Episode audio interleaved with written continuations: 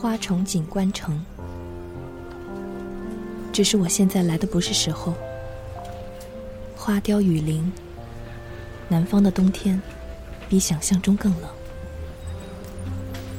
武侯祠、锦里、宽窄巷子、春熙路，标准的游客路线。没有故事的地方，通通可以被称为空境。湿漉漉的空气里，总是掺入辣椒的辛香，好像一味干燥剂，中和了水雾缠身的感觉，有种利落洒脱的畅快。没来之前，我就听过这里许多事，没有开始，就没有以后，对不对？年轻时候。人总是会为自己找到各种理由，比如，明明没有结果，就不要浪费时间；明明没有意义，就不要浪费时间。可是，明明不管你是否浪费，时间终究还是会过去，而那些未完的事，像一只穿过时间的手，捏住你的耳朵，对你说。你为什么不听话？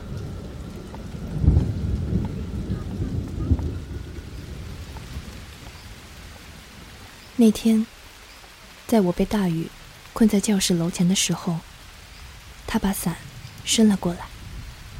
我没有说谢谢，钻到伞下，就开始抱怨这样的鬼天气。他却伸手去接雨水，说：“真是久违，他的家乡。”常常下雨，是吗？这样的地方，打死我都不会去的。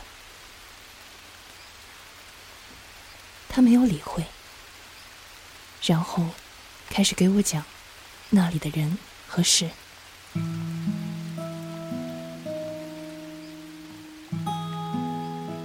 他很有讲话的天分，再平淡无奇的事情，经他描述。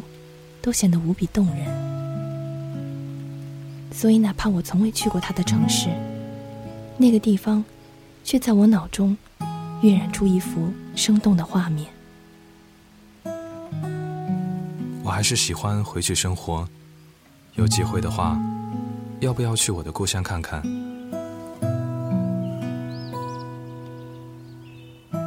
雨已经停了，宿舍楼近在眼前。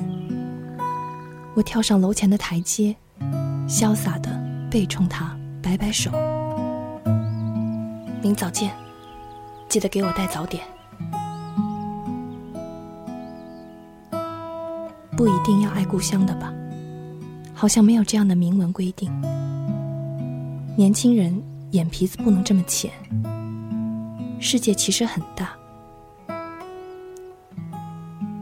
他不知道，我后来有回过头。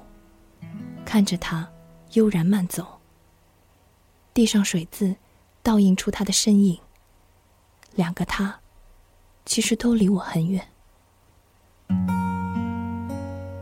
我开始习惯先他一步，而把背影留给他。他女友在教学楼前等他的时候，我匆匆告别。聚会出游，我通常第一个起身告辞。上课选座，也不再和他并排，而是坐前面。连离校都要先他一步，因为我申请了留学，远渡重洋。不过这次，我没有留下背影，连告别都没有。假期结束以后，我就没有再回学校。去机场的时候。天上开始飘雨。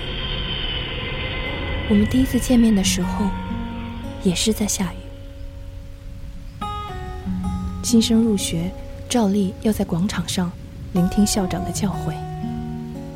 就在我迷迷糊糊、无聊到快睡着的时候，天开始下雨。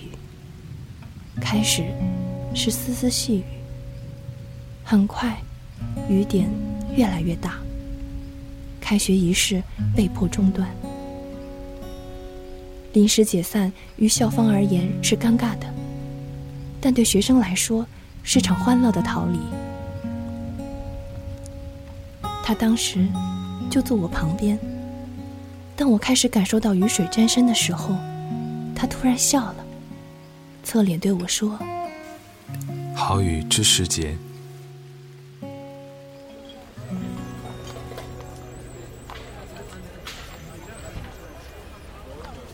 也没有多久，不过是七八年前的事。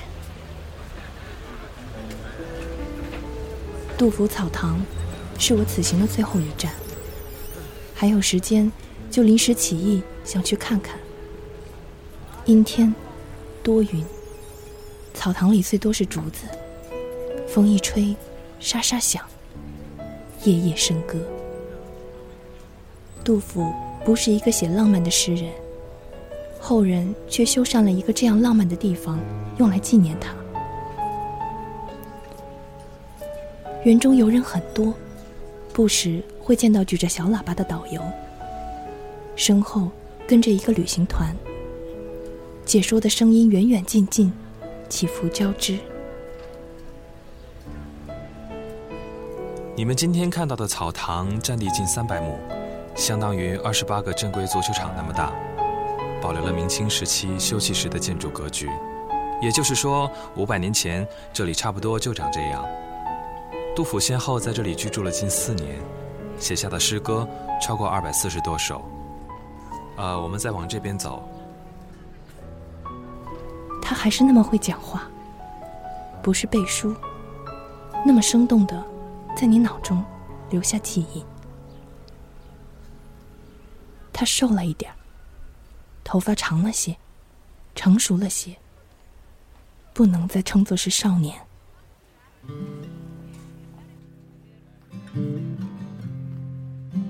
我就远远的看着他，这样意外的重逢，像是从水晶球里瞥见的幻象，惊或是喜，都来不及分辨。你只觉得不真实。一阵风吹过。然后，是冰冰凉的触感。就这样，迎来了一场雨，像是老天送的，轻轻慢慢，是三月里才有的切切的温柔。好雨知时节。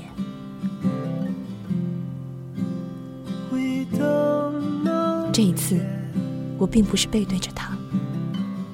如果他回头，应该能够看见我。